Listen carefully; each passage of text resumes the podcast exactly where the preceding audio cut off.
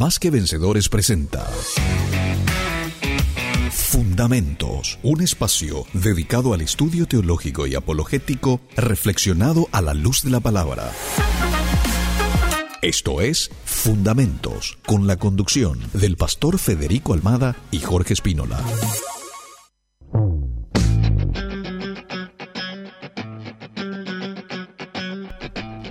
Bendiciones a todos queridos hermanos, que el Señor les bendiga. Estamos en un programa más de Fundamentos, el primer programa apologética del país, un programa de la iglesia más que vencedores. Y estamos hoy nuevamente para seguir con nuestra serie del mes de octubre que tiene que ver con la reforma protestante. Queremos dar un especial énfasis a la reforma protestante porque sostenemos que ahí se sistematizaron los fundamentos de la fe cristiana no digo que se crearon, porque siempre han existido desde la fundación de la iglesia en la persona de Cristo y los apóstoles, sino que más bien fueron recuperados, por así decir, después de un proceso de oscurantismo que duró varios años y que Dios, a través de la persona de Martín Lutero, trajo luz nuevamente al mundo y particularmente a su iglesia. Y hoy me acompaña el querido Flavio, nuevamente está con nosotros, hoy conmigo en realidad, porque hoy no va a estar el queridísimo pastor Federico Almada, pero juntos vamos a estar llevando el programa y también vamos a sortear libros, ya le adelanto. Pero antes te saludo, querido Flavio, ¿cómo estás? Jorge, querido, audiencia, ¿cómo va? Dios le bendiga. La verdad que un gusto de vuelta estar aquí hablando de algo que realmente nos gusta, nos apasiona. Amén. Y también ir explicando algunos conceptos capaz muy eh, algo académico también, ¿no es mm, cierto? Importante. Pero es importante contextualizar también para que nuestros oyentes puedan entender. Así como siempre se menciona, ¿verdad? El protestante no sabe qué protesta de repente. Totalmente. Entonces, nosotros vamos a tocar hoy eh, volver a la fuente. Volver a las fuentes, justamente haciendo eco a el congreso de jóvenes de Más que Vencedores que estamos haciendo en conjunto con el Ministerio de Sociedades Bíblicas del Paraguay. ayer empezó, estuvo predicando el querido pastor Sammy Fleitas, que al mismo tiempo también es presidente de Sociedades Bíblicas. Estuvo trayéndonos un mensaje brutal, brutal. El Señor nos habló, nos ministró acerca de la importancia de volver a las fuentes. Un mensaje desafiante también, Jorge. Desafiados también salimos, totalmente. Desafiados, emocionados. El Señor nos habló y obvio, vimos los beneficios de volver a la fuente y cómo el pueblo de Dios cada vez que abandonaba a la fuente, que es la revelación de Dios, siempre había problemas, siempre había oscuridad. Y bueno, es lo mismo que pasa en la Reforma Protestante y de eso queremos hablar hoy. También nos pueden escribir al 0972-201-400, 0972-201-400. Yo voy a estar leyendo sus mensajes y también en el transcurso del programa voy a estar explicándole cómo pueden participar del libro que vamos a estar sorteando hoy en conjunto con la librería Reflexión de Más que Vencedores. Para saber qué libro vamos a sortear, es el mismo libro que estuvimos sorteando el sábado pasado. Y si no conoces, te recomiendo que vayas a nuestro Instagram, arroba fundamentosmqv, y veas, acabo de subir la foto en la historia de nuestra, de nuestra cuenta de Instagram y vamos a estar explicando más adelante cómo participar del sorteo. ¿Dónde vas a obtener el libro? Tenés que ir hoy al Congreso que inicia a partir de las 9 de la mañana, en una horita más. Arranca el Congreso y vamos a estar hasta las 9 de la noche con nuestra última prédica que va a estar dándonos el queridísimo Pastor Emilio, hablándonos de Solideo Gloria. Así que de eso vamos a estar hablando. ¿Por qué es importante la reforma protestante, queridos hermanos? Si bien es un evento histórico, muy importante para la historia universal, incluso desde el ámbito secular, porque la reforma protestante fue, por así decir, el marco teórico, el marco político, el marco económico, el marco filosófico que posteriormente iba a construir toda la identidad de Occidente, empezando por Europa y en cierto sentido impactando también nuestro continente, aunque no tanto obviamente como las regiones que le estuve mencionando primeramente.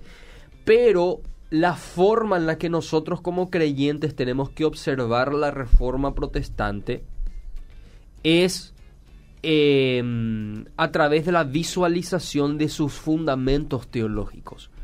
Pese a que la reforma protestante involucró un movimiento político, no vamos a entrar en eso hoy, lo más importante es el evento teológico, espiritual que involucró la reforma protestante y eso es vital para el cristiano comprometido con la palabra de Dios, sobre todo vos, querido hermano, querida hermana, que te haces llamar no católico, protestante o evangélico.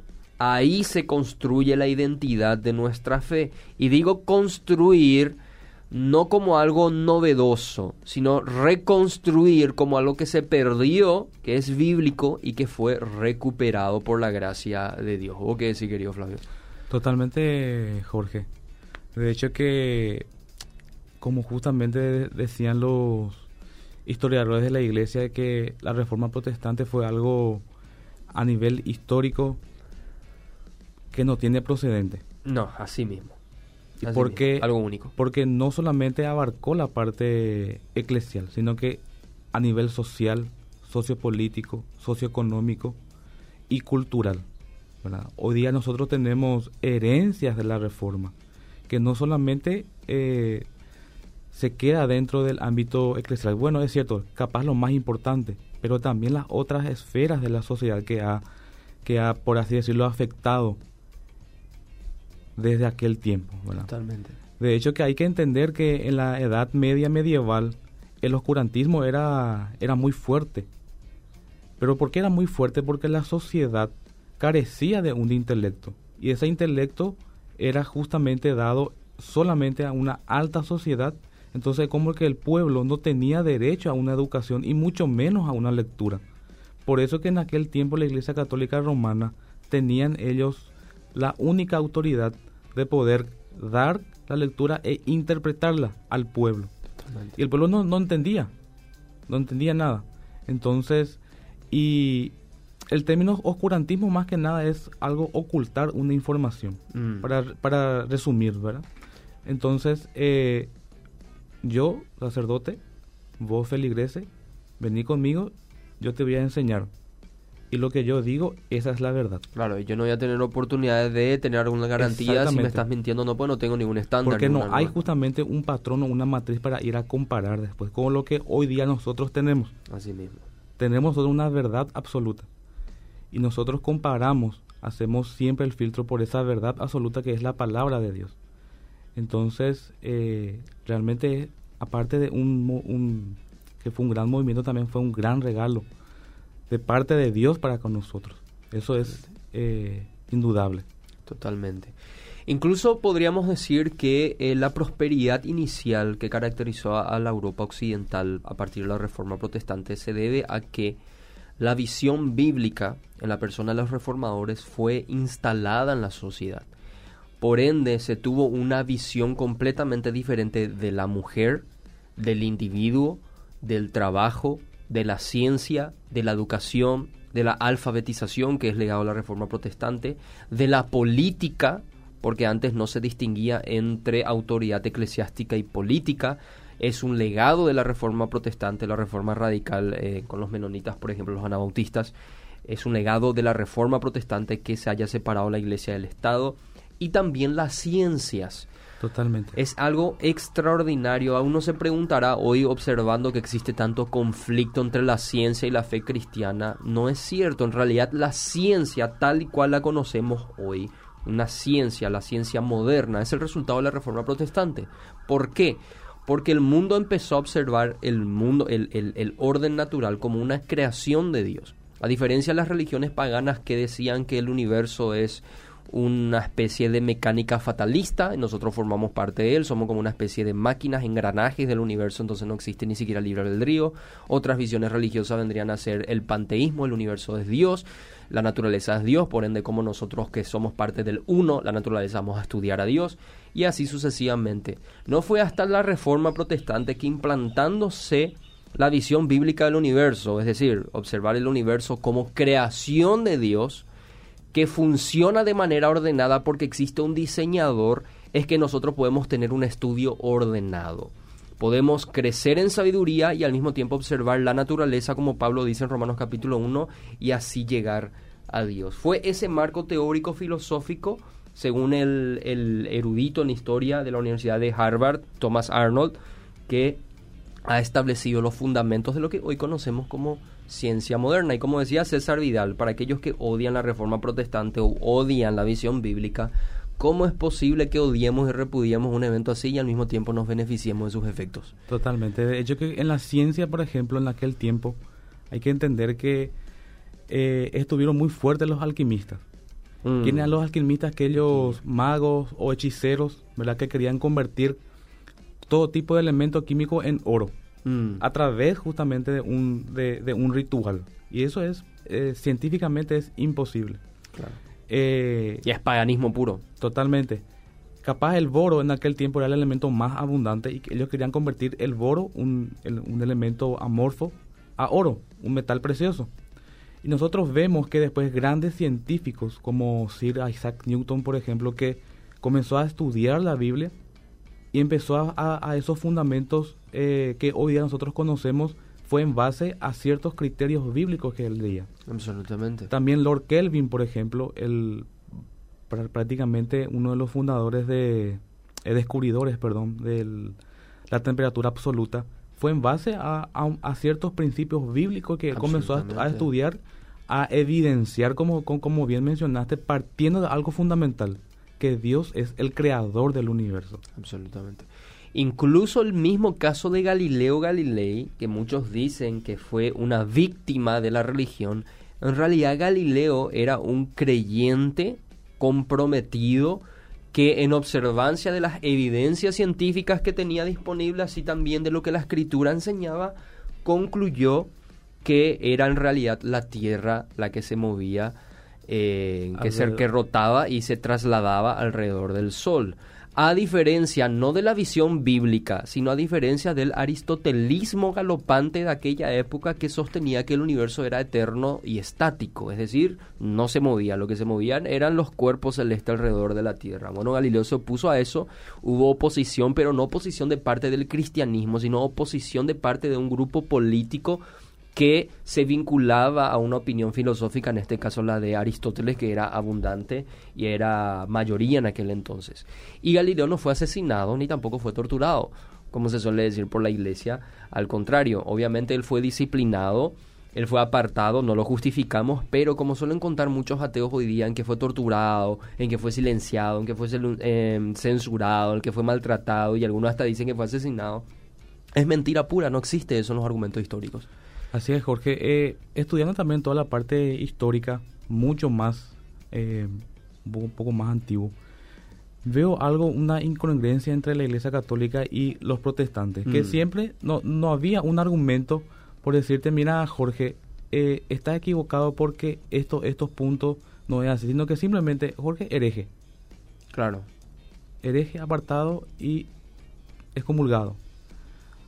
¿Por qué? Porque es como que desafiaba a la autoridad única para ello que era justamente el papado. Entonces era eh, estaba prohibido en esos tiempos, no sé si decir eh, reclamar o protestar justamente mm. a una autoridad que no que no tiene una evidencia, una solidez, un argumento bíblico para lo que justamente los protestantes era la eh, la mayor fuerza que tenían, que era un sustento bíblico. Totalmente, totalmente. De hecho, eh, si podríamos resumir el hito de la reforma protestante, como estuvimos mencionando en el programa pasado, ad fonte, se trataba justamente de volver a las fuentes. Bueno, fue eso lo que Martín Lutero estuvo protestando, así también como muchos de sus predecesores, que son conocidos como los prereformadores. Ahora, ¿cuál es la diferencia que incluso hasta hoy caracteriza a la Iglesia Católica Romana con la Iglesia Protestante? ¿Cuál es la diferencia? La diferencia podría ser que es que ellos veneran a la Virgen y nosotros no. Sería la Eucaristía que ellos celebran y nosotros la Santa Cena un poco diferente. ¿Será porque ellos tienen en una administración eclesiástica distinta a la nuestra? No, esa no es la diferencia esencial que nos separan. Tampoco es que ellos Los sacramentos o los sacramentos, ni tampoco que ellos veneran imágenes y nosotros no, que ellos son idólatras y nosotros no. Tranquilo, hermano, que entre los protestantes también tenemos idólatras. Ellos pueden idolatrar yeso, nosotros también idolatramos humano. de carne y hueso, dinero, libro, el libro, etcétera. Cualquier cosa idolatramos nosotros. Así que no pasa por ahí. Yo, yo diría que observando la teología católica hoy, tanto en su catecismo como observando a los académicos que han hablado de esto, Francisco La Cueva, por ejemplo, un gran erudito español ex católico, también tenemos eh, el caso de John Paul Mayer, que habla del dogma de la Virgen María, por ejemplo, cómo fue instituido y así también establece las diferencias. Arthur Sproul en su libro Estamos Juntos en Verdad, una pregunta, un librazo donde se habla de las distinciones entre la Iglesia Católica y la Iglesia Evangélica podríamos concluir lo siguiente. La distinción primordial que justamente provoca que nos dividamos en tantas doctrinas no es el concepto necesariamente de, eh, como lo que estuve mencionando, los sacramentos, etcétera, sino el concepto de autoridad. Es decir, ¿cuál es la autoridad máxima en cuestiones de fe y vida cristiana? Para el catolicismo es el magisterio la, la tradición, y la revelación escrita. Tienen igual autoridad. ¿Por qué tienen igual autoridad? Porque ellos entienden que la iglesia como cuerpo místico de Cristo es la procesión de la revelación de Cristo. ¿Qué quiere decir eso? Que así como Cristo descendió del cielo para traernos la revelación completa del Padre, la iglesia como institución está continuando esa revelación. Cristo en su vida terrenal, en su vida pública, tenía un oficio que se llamaba oficio profético. ¿Cuál era el oficio profético? Que aquello que Cristo decía era palabra de Dios. Cristo nos hablaba del infierno, creíamos en su palabra porque Él era Dios. Cristo nos hablaba de la salvación, del reino de Dios, cómo entrar en el reino, entre otras cosas más, nosotros lo creíamos porque era palabra de Dios. No necesitábamos constatar lo que Él decía porque Él es la fuente de su propia revelación y tiene igual autoridad que la revelación que encontrábamos en el Antiguo Testamento. Ahora, la Iglesia Católica es la continuación de ese oficio.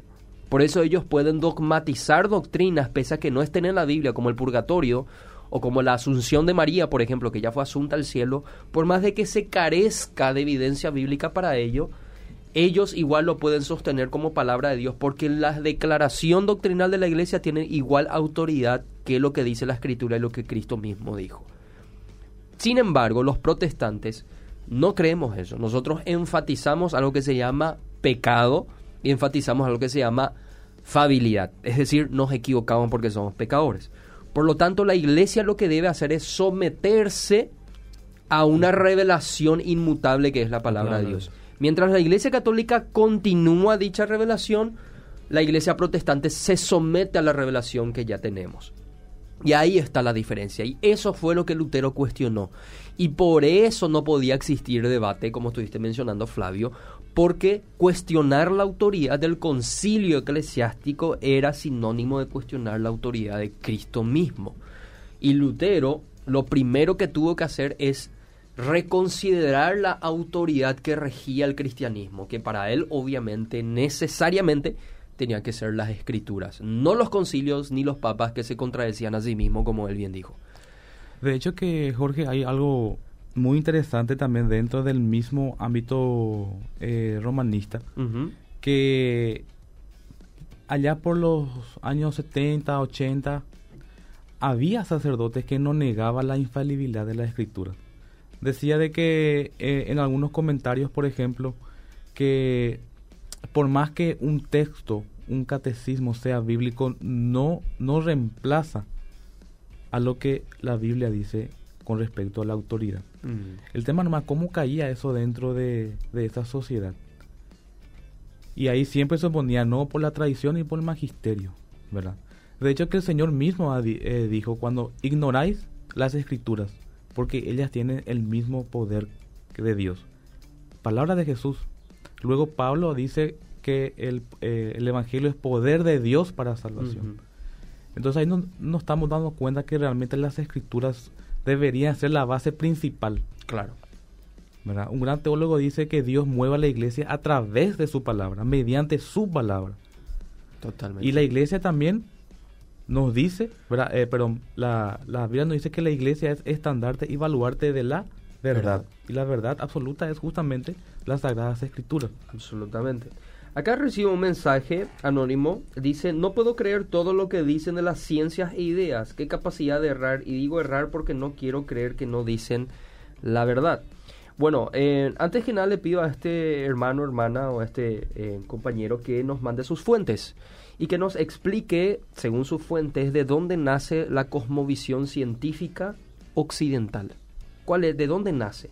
Y yo te voy a citar nuestras fuentes. Le tenés a César Vidal, le tenés a Alistair McGrath de la Universidad de Oxford, le tenés a Thomas Arnold de la Universidad de, de la Universidad de Harvard, y así sucesivamente, que son Eh, historiadores y en el caso de Alistair McGrath, por ejemplo, él es filósofo de la ciencia y en el caso de Thomas Arnold, que ni siquiera es creyente, reconocen que el legado de Occidente en cuanto a ciencia y todos los elementos que hicieron que prospere es el resultado de la cosmovisión cristiana. Eso no dice si Dios existe o no, no sé si esta persona es atea o no, no dice si Dios existe o no, pero sí nos dice que sirvieron para establecer los fundamentos de lo que hoy es Occidente. También recomendarle un gran eh, doctor en matemáticas y también teólogo, el doctor Bernd Poistres, un Mm. gran apologista, que ha defendido, que eh, tiene un, un título llamado eh, Redi- Redimiendo las Matemáticas. Mm. Entonces, esa fuente, con esas cuatro fuentes que le pasaste, yo creo que ya, Sí. ya es más que suficiente. Y ya que mencionaste matemático, también le cito al queridísimo profesor de matemáticas y filosofía de la Universidad de Oxford, John Lennox, que en cualquiera de sus obras, incluso en cualquier sitio web, vos podés encontrar sus argumentos, obviamente nuevamente eh, fundamentados sobre mm, muchísimas fuentes bibliográficas, donde te van a hablar exactamente lo mismo que estuvimos mencionando. Mencionamos estos autores, querido Flavio, porque a lo mejor está un poquitito más formada que la persona que nos mandó y le va a ser bien poder leer estas fuentes y poner en eh, sus propios criterios, poner a prueba. Así nomás. Ahora si le discute a esos grandes Ahí sí ya no, maestros, tenemos, ya, no, ya no tenemos más nada que hacer, entonces cerremos, cerremos la escuela, las universidades. Muy buenos días, eh, hermanos, feliz y bendecido día sábado, saludo con la paz del Señor. Mi pregunta, ¿por qué los sacerdotes de la Iglesia Católica no se casan? Y si es lícito llamarle pastor a una mujer, la Biblia dice eso lo puede, etcétera, etcétera, etcétera. Bueno, el segundo tema eh, lo dejo para la querida Paz Rebe, eh, para hablar de ese tema. Respecto a la pregunta inicial, bueno, como, como te dije, querido hermano, a veces dentro del catolicismo romano el debate no tiene que ser bíblico, tiene que ser filosófico, porque la- el problema es la autoridad. Por ejemplo, si nosotros vamos a un católico y con argumentos bíblicos le tratamos de demostrar que María no fue asunta al cielo, como ellos creen la o que asunción no de María, o que o que no fue por siempre virgen, o que fue pecadora también. y mostrarle, tratar de mostrarle que fue pecadora. A ellos no les interesa eso necesariamente. Obviamente te van a dar su argumento bíblico, pero lo que siempre va a primar es la declaración eclesiástica, porque para ellos lo que dogmatiza la iglesia es regla de fe exactamente así como aquello que dice tu Biblia. Entonces el debate debe ser ese, cuestionar su autoridad, mostrarle cómo su autoridad históricamente ha caído en contradicciones y ha demostrado ser una autoridad falible y cómo con el tiempo eso nos puede, eh, nos puede jugar, nos puede hacer una mala pasada. Por ejemplo, uno puede preguntarle a un católico, ¿qué pasa si el día de mañana el concilio eclesiástico declara, obviamente con versículos manipulados, el matrimonio igualitario? Y bueno, ahí ellos tienen que creer por fe ciega que eso nunca va a pasar. Porque no se pueden equivocar tan grande, porque por ellos consideran la infabilidad papal y obviamente eso incluye al magisterio. Pero ¿es algo posible? ¿Es algo que pasó durante la historia? Por ejemplo, en el Concilio Vaticano I los protestantes fueron declarados herejes, en el Concilio Vaticano II fueron retra- se retractaron, le tenés la, la teología de San Cipriano, no la salud extra iglesia, fuera de la iglesia católica no, No, hay salvación, salvación. y después se retractaron. Y así sucesivamente vemos este, este tipo de, de cosas. El segun- la segunda pregunta sí lo dejo a la querida Paz. Va a estar hablando de Yo eso. creo que el tema del, del sacerdocio tiene que ver también algo un poco más histórico, Mm, porque eh, hay que recordar que en aquella época como que la iglesia pagaba también, o sea, eh, sustentaba, mejor dicho, eh, a la familia, ¿verdad? Entonces por cuestiones de, de- de economía creo que se fueron acortando las situaciones, por eso que después los sacerdotes ya no podían tener esa eh, ese permiso de, de- del matrimonio. ¿verdad?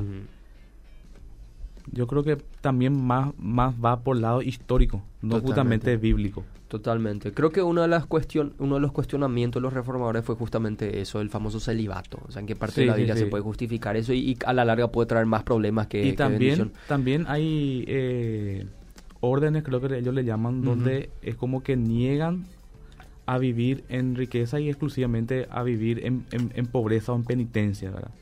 Entonces, como que no hay así un fundamento sólido. Mm. De hecho que es cierto, nosotros como protestantes eh, en ninguna parte de la Biblia encontramos que yo, yo, yo, yo, yo tengo que ser próspero, Mm. pero sí puedo, de, de- de acuerdo a los dones que el Señor me ha dado, siempre siendo honesto toda esa, esta, esa situación, ¿verdad? Pero no, Totalmente.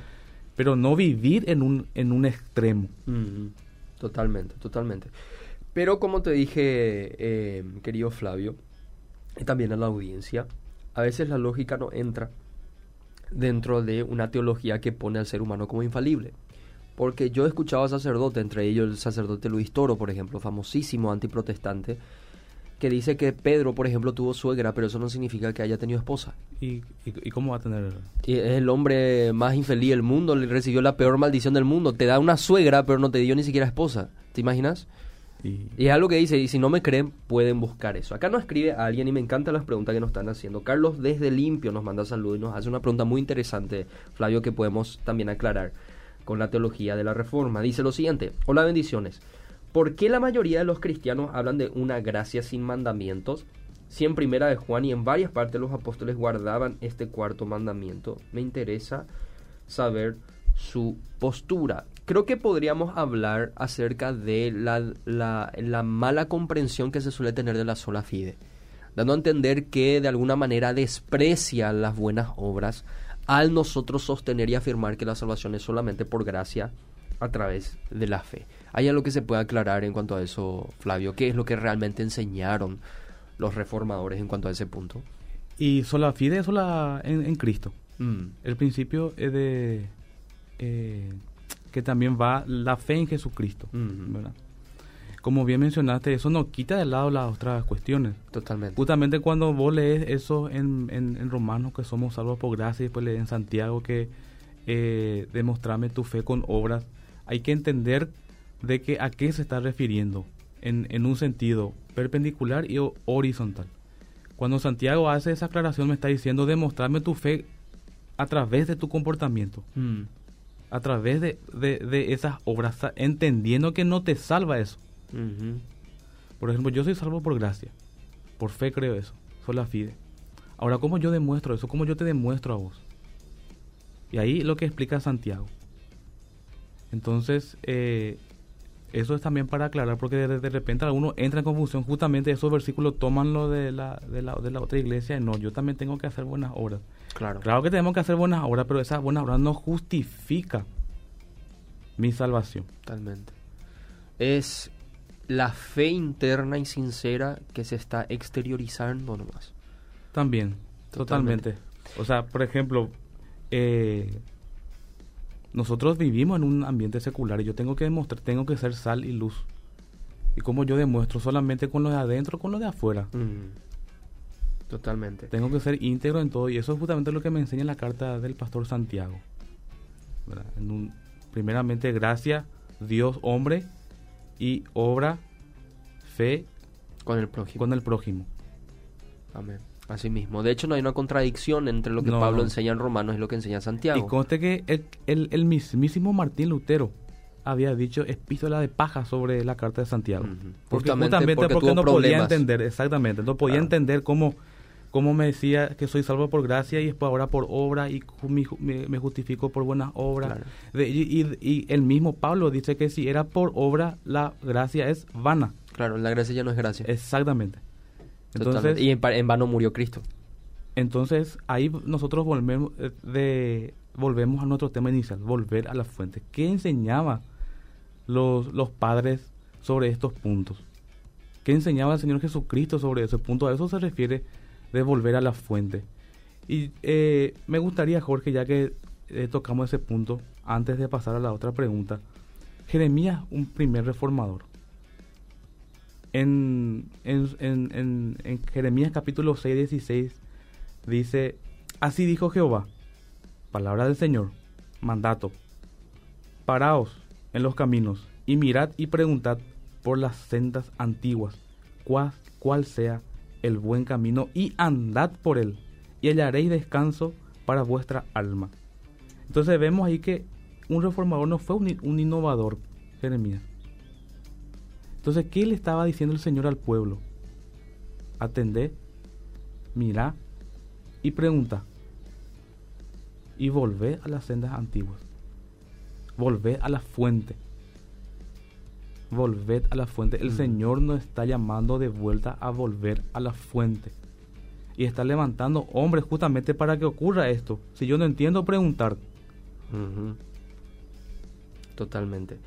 Eh, eh, Martín Lutero había dicho cuando habló de sola fide que la salvación es por fe, pero una fe que no está sola. Eso es importante entender. De hecho, el concepto que Lutero tenía de fe era el, en latín una fides viva, es decir, una fe que al demostrar estar viva, como menciona el propio Santiago en su epístola, se caracteriza por las buenas obras. Así mismo. Porque la salvación es el resultado de una transformación que posteriormente tiene frutos, no es el resultado de reglas que estando nosotros muertos nuestro delito y pecado debemos cumplir para ser salvos, no al contrario, Dios te da vida, tenés fe y esa nueva vida se evidencia a través de frutos de labios que confiesan su nombre, como dice la escritura, y que aman a Dios y aman al prójimo, porque el que ama a Dios y ama a su prójimo es porque la simiente de Dios está en él. Por eso dice el primera de Juan, el que ha nacido de Dios no puede pecar porque la simiente de Dios está en él, pero el que odia a su hermano es del diablo, enseña Juan en su epístola. Todo el tiempo hablando de frutos y de cómo esa vida es el resultado de una nueva naturaleza. Atende este mensaje, querido Flavio, nos responde, nos aclara que el, el- el amigo no es creyente, sin embargo le agradecemos que nos escuche. Eh, dice lo siguiente, atende los nombres, querido Flavio. Francis Bacon, René Descartes, primer tratado del gobierno civil de John Locke, El espíritu de las leyes de Montesquieu, Tratado de la tolerancia de Voltaire, La paz y los dichos del cardenal Richelieu, toda la ilustración entera que es el verdadero origen de la civilización actual. La ciencia avanza a pesar de la religión y no soy creyente. Hermano querido. Francis Bacon es cristiano. René Descartes, el padre del racionalismo, es cristiano. Eh, John Locke es cristiano, hermanos queridos, es cristiano. Él tiene uno de los mejores argumentos a favor de la existencia de Dios. Lo puede encontrar en el libro de Fe Razonable de uno de los teólogos más importantes del mundo y al mismo tiempo uno de los filósofos más importantes del mundo según eh, encuesta, que es el doctor William Lane Craig. Y así sucesivamente. Después todos los... en el caso de Voltaire, por ejemplo, ese fue el famoso eh, pensador que dijo que eh, con el tiempo la religión ni la Biblia se iba a dejar de leer. descartar, sí. Él muere y su casa es utilizado para la producción de Biblia. O sea, parece que Dios tiene sentido del humor en ese sentido. Ahora, lo que yo quiero aclarar es lo siguiente. Lo que nosotros dijimos nunca fue o nunca incluyó que no existen pensadores y científicos ateos, que todos son cristianos. Jamás hemos dicho eso. Ni tampoco dijimos que los científicos se ponen a leer la Biblia para ser científicos. Jamás hemos dicho eso. Por eso es importante leer la fuente que citamos.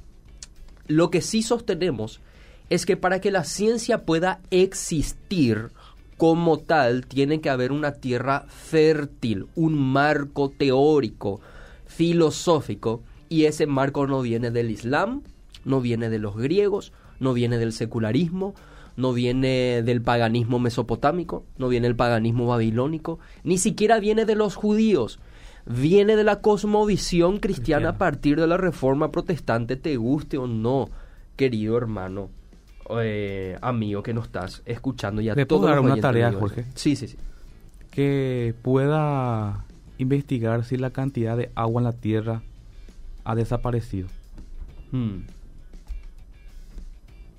Sí, la cantidad de agua en la tierra desapareció.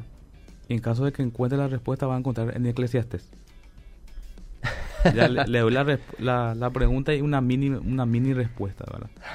Para la aclaración, mi querido, en, en- No, en- eh. en el sentido de que nosotros, como dijiste, jamás dijimos que eh, los científicos o la ciencia creció gracias a los científicos cristianos. No, no, no. Dios es el dueño de la ciencia. Claro. Aparte, O sea, el, el legado de la, de la reforma también se vio en esa área. Esa fue nuestra principal exponencia. Que gracias a la reforma protestante, toda la esfera comenzó también a crecer. Y eso también trajo un impacto intelectual. Justamente los, los ateos, que comenzaron también a estudiar, comenzaron también a prepararse. Y hoy día podemos tener, por ejemplo, un debate con un, con un ateo preparado. Un científico ateo que se, que, que se usa sus leyes, que se usa sus conocimientos, porque es gracia común. Totalmente. Pero sí estoy de acuerdo con lo que dice al final. La ciencia avanza a pesar de la religión. Y eso es cierto, a pesar de las religiones no cristianas. Exactamente. Lo Pero que- sí avanza en virtud de la religión cristiana. Y esa, esa es una realidad. Eh, De hecho, las mejores universidades del mundo, Harvard, Yale, Princeton, etcétera, eh, son el legado, de de- de- el legado cristiano. Es, es así, es simple. Aparte, un principio, eh, un principio matemático, químico, físico, la respuesta ya está en la Biblia. De eso no existe ninguna duda, mi querido. Totalmente, la Biblia no es un cuento de hadas, como se suele decir. Ahora, otra cosa importante, para que la ciencia pueda existir, la ciencia tiene que contar con una serie de presuposiciones filosóficas. Como por ejemplo, la sencilla pregunta, ¿por qué hacemos ciencia? Número uno, para descubrir, para saber y para ayudar a nuestros semejantes. Eso es algo básico y fundamental. Pero hagámonos esta pregunta, ¿por qué debemos ayudar a nuestros semejantes? ¿Y quiénes somos nosotros para conocer y crecer y prosperar? ¿Valemos algo? ¿Quién nos dice que valemos algo? Si Dios no existe y la respuesta la encontramos en el secularismo, el ser humano no es más que el resultado de átomos unidos al azar que vino a este mundo por nada y a la nada se dirige. No tiene valor intrínseco. Y si tiene algún valor que pueda ser asignado por otro ser humano, tranquilo que otro ser humano lo puede sacar. Eso vimos en el caso de Hitler, los nazis los judíos, que fueron desarraigados de su humanidad inherente, por ende sufrieron todo lo que sufrieron. Y también con el racismo, los moros, los negros, etcétera. Sin embargo, a partir de la Reforma Protestante, donde la Biblia fue establecida en la sociedad, se mostró a través de la autoridad externa al hombre e inmutable que el ser humano es imagen y semejanza de Dios, algo que ninguna religión Ninguna te puede podía. mostrar. Y al ser imagen de Dios, entonces el ser humano tiene valor inherente y es objeto de derechos. Y ahí es donde, por ejemplo, la famosa Declaración de Independencia de los Estados Unidos establece que el ser humano tiene valor dado por Dios. Dios. ¿Por qué necesitan ellos demostrar que ese valor es dado por Dios? Porque si es dado por el hombre, por el hombre se lo puede sacar. Pero si es dado por Dios, nadie lo puede discutir. Entonces cosas como esas, fundamentos tan básicos como esos, construyeron Occidente y hacen que la ciencia hoy sea lo que es. Y ni hablar de las leyes de la naturaleza, por ejemplo. ¿Por qué le nombraron leyes de la naturaleza a la descripción de cómo se comporta el universo? Porque como dice C.S. Lewis, gran literario de la Universidad de Oxford, le llamaron leyes de la naturaleza porque los primeros científicos creían en un legislador. Si existen leyes, ellos se preguntaron qué es aquello que impone eso a la materia para que se comporte como lo hace. ¿Por qué nosotros podemos acostarnos y dormir y al día siguiente levantarnos y confiar que las leyes de la naturaleza van a seguir funcionando como funcionan? Que la rotación de la Tierra va a seguir siendo la misma, que la traslación de la Tierra va a seguir siendo la misma, que la constante gravitatoria van a seguir siendo la misma. ¿Por qué tenemos esa confianza ciega? Si las leyes en realidad son descripciones de cómo se comporta el universo, pero no son reglas herméticas. Hay una fuerza que impone esas leyes a el universo y eso lo podemos encontrar en la escritura. Hasta aquí llegarán tus olas soberbias. Él impuso y colgó la Hasta tierra ahí. sobre la nada. Es Dios el que controla eso. Así es simple es. Y fue eso lo que posibilitó que el universo pueda ser estudiado. Y cuando somos cuando el universo es estudiado, es estudiado en el lenguaje de las matemáticas. Cuando vos estudias el universo y obtenés tus datos, vos no encontrás jeroglíficos sin sentido en tus datos, encontrás orden, consistencia y constancia, porque existe orden en el universo, existe orden en tu razonamiento, existe orden en la matemática. Eso vos no podés explicar desde una cosmovisión atea. Desde ningún punto. Es así de simple. Dice acá, la palabra se defiende sola. No hay que argumentar con lógica ni con filosofías porque es espíritu y nunca habrá acuerdo porque son dos áreas diferentes, la carne y el espíritu. Estoy de acuerdo en parte, en parte no, porque los mismos apóstoles argumentaron utilizando la lógica. De y hecho la que- lógica es de Dios, Jesús es el Logos, Juan capítulo 1. De hecho que es válido el doble acercamiento a la escritura, Mm. a nivel intelectual y también a nivel espiritual. Claro. Doble acercamiento Doble porque la escritura humana y, es también inspirada y por Dios. Es divina, entonces, aparte que la, que la misma palabra nos llama a que escudriñemos las escrituras. Importante eso. Dicen acá, muy buen día, interesante últimamente los temas que tocan en su programa. pero creo que ya son temas muy profundos e inde- indebatibles al ser temas de interpretación propia. Nosotros como ovejas necesitamos cosas más cotidianas, dice acá. Bueno, so- se suele hablar de eso. Te recomiendo el programa Fe Práctica Pastor del Emilio. querido Pastor Emilio, que está todos los jueves y justamente se habla de temas prácticos. Tenemos que hablar de estos temas, en primer lugar, porque son temas justificados por la Biblia. De lo contrario, tendríamos que eliminar todos los temas complejos de la Biblia y nos quedamos con una pequeña porción. No, en los temas complejos, Dios quiere que las sepamos, aprendamos, entrenemos nuestra mente, porque el entrenamiento mental es parte fundamental del discipulado cristiano. Acá preguntan otra vez, tenemos muchísimos mensajes, Flavio. Buen día, hermanos. Qué bendiciones escucharon. La Iglesia Católica nos llama hermanos separados. Ahora, una pregunta. ¿Las iglesias pueden enseñar teología en las escuelas dominicales, profundizar la las doctrinas y enseñar estos temas que ustedes Amén. hablan? Claro. Gloria a Dios. ¿Te imaginas a tu hija el Amén. día de mañana se le No, enseñe, olvídate. se Mi le hija- enseñe Mi hija doctrina? ya tiene ya los catecismos que tiene que leer, ya, ya. Así Digo, esa es, es como que llega a la escuela y ya le, ya le preguntas. Es ¿entendés? también mi sueño. Mi sueño es tener un hijo, una hija el día de mañana y enseñarle Amén. este tipo de, de hecho cosas. para aprender. que eh, justamente Lutero tenía un catecismo en base al Padre Nuestro y era exclusivamente para enseñar a los eh, a los niños ¿verdad? Mm. le enseñaba por ejemplo por qué yo digo Padre Nuestro y le hacía repetir ¿verdad? a ver Jorge repetir Padre Nuestro y un versículo ¿entendés? entonces como que fijaba ya esa eh, esa verdad en la conciencia de la, de la criatura y con el tiempo eso marcaba su vida Mm. ¿verdad? Y es, es con el Padre Nuestro. Entonces, algo Algo súper algo- básico algo que se profundiza en la Totalmente. mente de un Y como ayer también dijo el querido pastor Sami, que la reforma debía comenzar en las casas, en nuestras casas, con nuestra familia. Los Ya. principales maestros bíblicos deben ser los padres. Totalmente. Mira, acá tenemos un tremendo aporte de J.C. Prado. Extraordinaria la frase de Martín Lutero que nos manda respecto a la necesidad de las buenas obras también en conjunción con la fe. Dice, Dios no necesita tus buenas obras, pero tu vecino sí. Así mismo. Y qué increíble. Martín, frase de Martín Lutero. Así Lutero. mismo es. Excelente la exposición, gracias al Señor por su palabra, dice María Mercedes Cueva Ayala.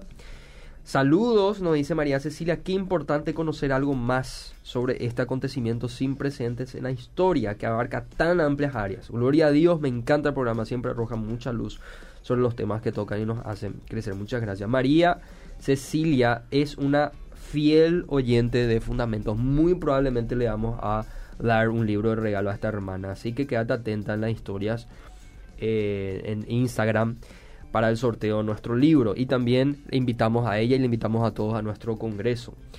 Dice acá, los reformadores eran católicos y después se empezaron a llamar evangélicos. No todos. ¿Es así? Bueno, no, no, no, no todos realmente, no todos.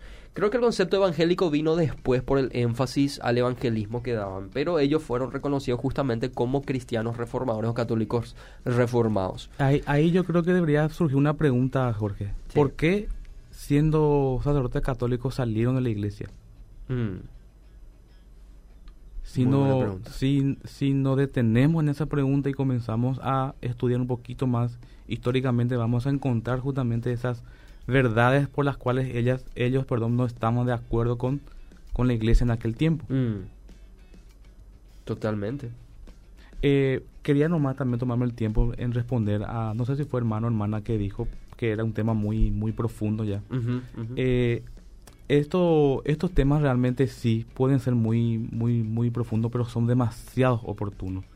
Porque el ambiente secular también está creciendo y nos ataca justamente por la parte eh, integral, filosófica, ¿verdad? Por ejemplo, en, en mi área, en la parte de docencia de biología, vos sabés, Jorge, la mayor pregunta que le hacen a un profesor de ciencia y biología es si está o no de acuerdo con respecto al, al aborto. Mm. ¿Entendés? Vos te presentás con un- como un profesor de ciencia y biología y te dice, ¿y qué vos pensás con respecto al aborto?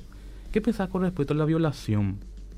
¿Entendés? Entonces, son temas muy oportunos y que son muy actuales también. Nosotros no, estamos tocando temas que está ocurriendo en, Europa en Asia, sino que en nuestro contexto. El Señor mismo nos demanda que tengamos nosotros tener siempre una defensa de nuestra fe a aquellos que os preguntan. Totalmente. Además, querido Flavio, hay un libro del queridísimo Dr. Arce Sproul que se llama Las ideas tienen consecuencias. Y en su libro él comenta que muchas de las ideas que hoy se manejan en Occidente, pensamiento como el que estuviste mencionando, la liberalidad sexual, el aborto, el matrimonio igualitario, la tendencia a la antirreligiosidad, el desprecio a todo lo que tenga que ver con el cristianismo, eh, y ver cómo la sociedad avanza, avanza y cae, cae en un pozo profundo de secularismo en donde los principios cristianos están siendo de a poquito dejando de lado lo que ya pasó prácticamente en Europa. Todo ese pensamiento no cayó del cielo. No se levantaron a la mañana y dijeron vamos a comportarnos así socialmente. No. Esos pensamientos fueron impuestos.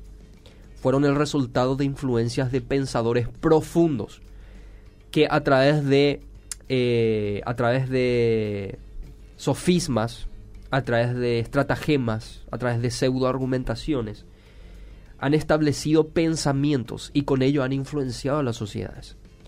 Y ahora que nosotros no nos centremos en esas cosas profundas, imagínate lo importante que es, cómo puede llegar a influenciar a toda una nación, a toda una región por siglos, ¿Cómo es posible que nosotros los cristianos no estemos involucrados en eso, no, no seamos partícipes de esos debates?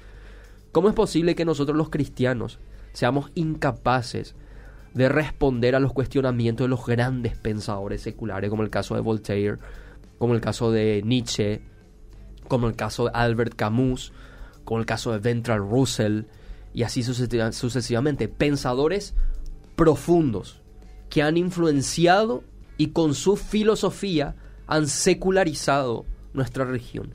Y eso es un muro en contra del evangelismo. Y eso promueve a lo que hoy conocemos como ateísmo.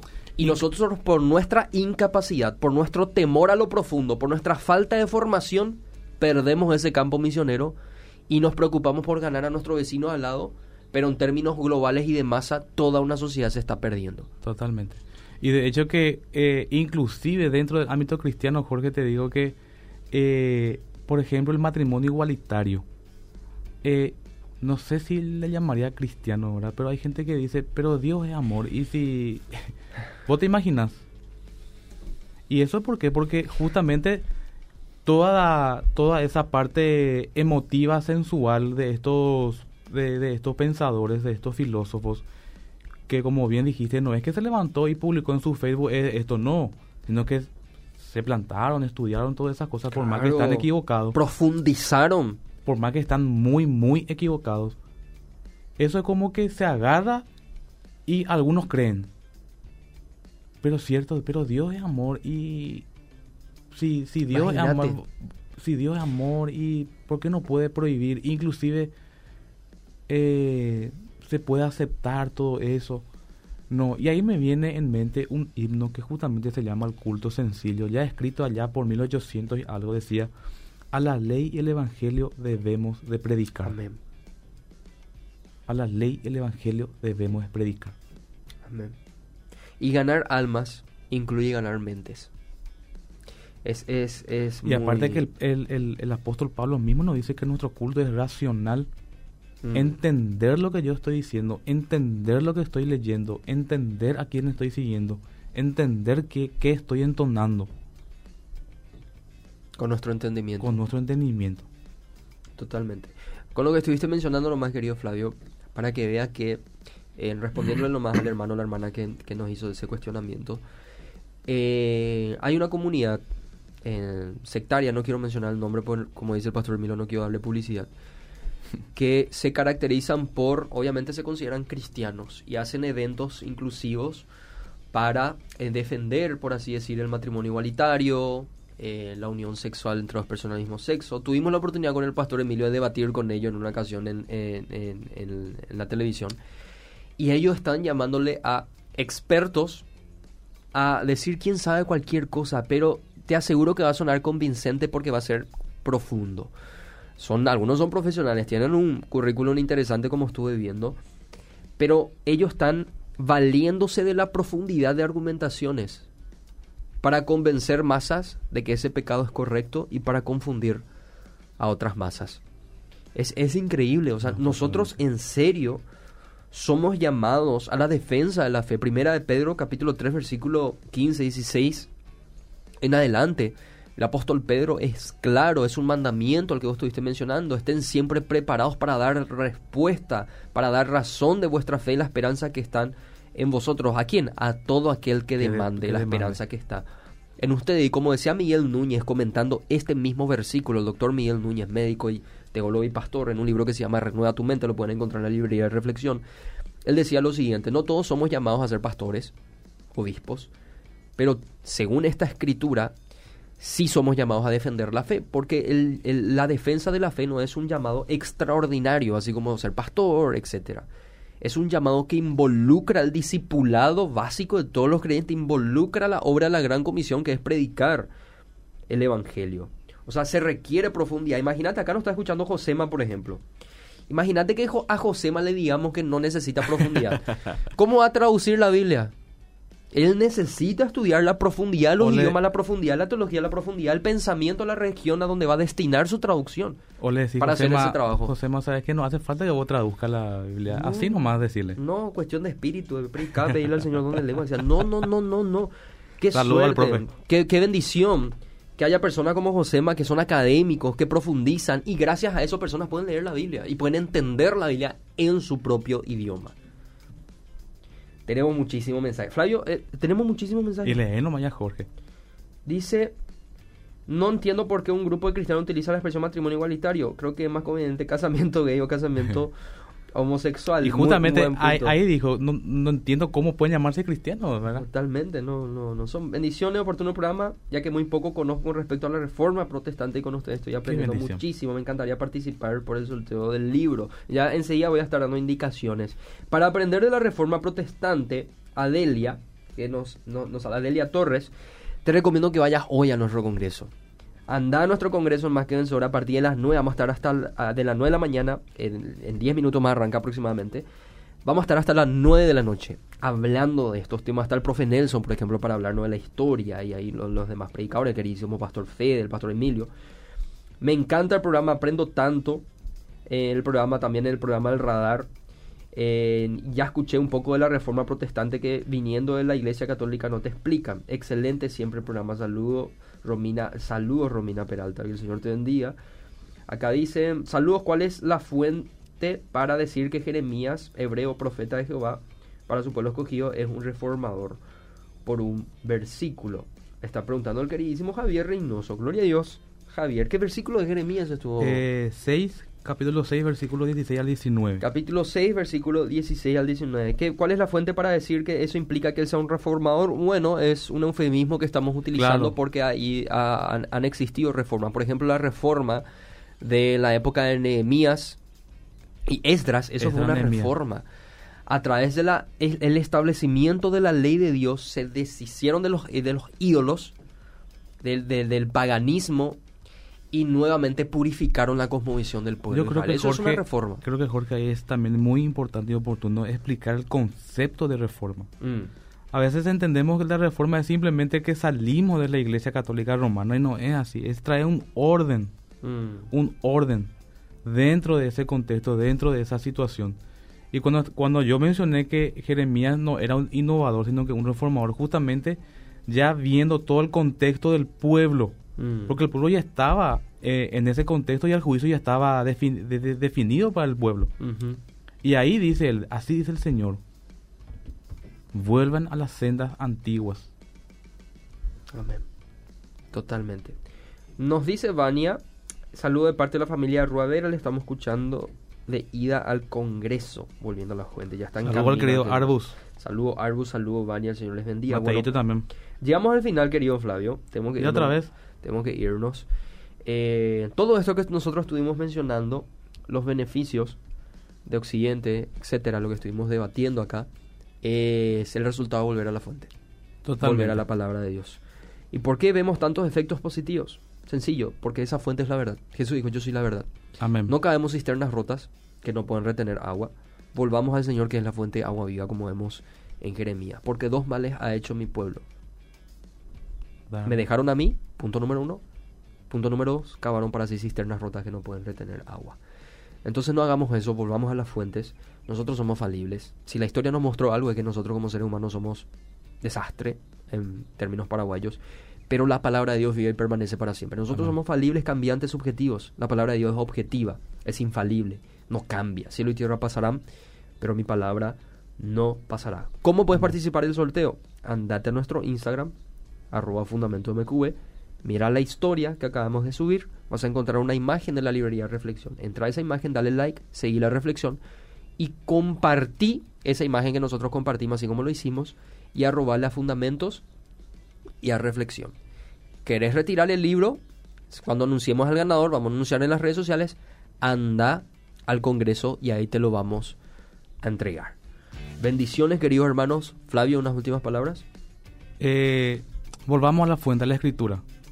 ¿Por qué? Porque su autor, Dios, es infalible. Amén. Amén. Bendiciones a todos, hermanos. Que el Señor les bendiga.